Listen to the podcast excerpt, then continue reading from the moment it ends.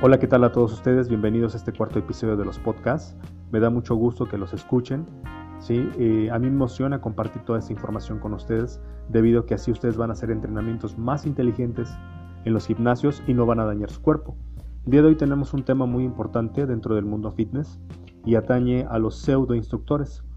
Muchas de las veces ustedes asisten a un gimnasio y no saben si su instructor realmente está preparado. Simplemente se llevan o se dejan llevar por su apariencia física, ¿no? Los ven muy musculosos, chicas muy atléticas, pero muchas veces estas personas no tienen la preparación adecuada para entrenar a una persona. El problema de estos instructores es que por la falta de conocimiento en biomecánica, kinesiología, anatomía, etc., van a dañar a toda la gente.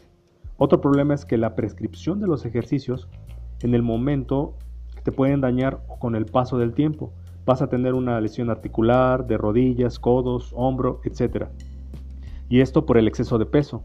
Inventos en el gimnasio, inventos con el uso de máquinas, eh, con las barras, con las mancuernas. Y de este daño que te estoy hablando puede surgir en 20 o 30 años. Y es ahí donde vas a tener un grave problema. Ahora bien, eh, estos pseudoinstructores copian y experimentan muchas veces con sus clientes debido a que ellos copiaron algún ejercicio o movimiento inventado por alguien que no tiene la preparación profesional sobre el cuerpo humano. El problema es que muchos de, estos, de estas personas que te entrenan toman algún cursillo de 5 o 10 horas. Ese es el problema. Por otro instructor que tampoco tiene nociones pues, sobre el cuerpo humano. Y creo que ahí tenemos un grave problema para tus entrenamientos.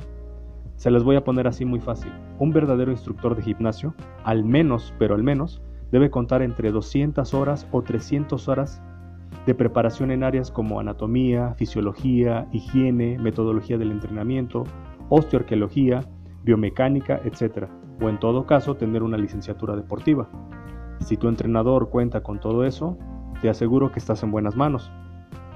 Ahora les platicaré otra cosa. He tenido debates con muchos instructores que me presumen sus miles de certificaciones, que dan miles de clases, a donde van, en los gimnasios que ellos eh, trabajan, pero cuando les pregunto sobre el cuerpo humano y su biomecánica, no saben, me dicen que no son doctores, que no son fisioterapeutas.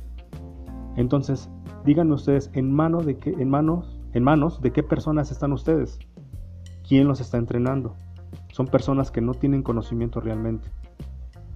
Entonces, esas son las cosas que me preocupan y que deberían preocuparles a ustedes cuando los están entrenando. Cuida siempre tu salud. No te dejes llevar por, por esta mercadotecnia de estas personas. Siempre te van a vender algo, te van a tratar de convencer, pero siempre exige un buen entrenador, un buen instructor. No solo vea su apariencia física. Cuídense mucho. Saludos.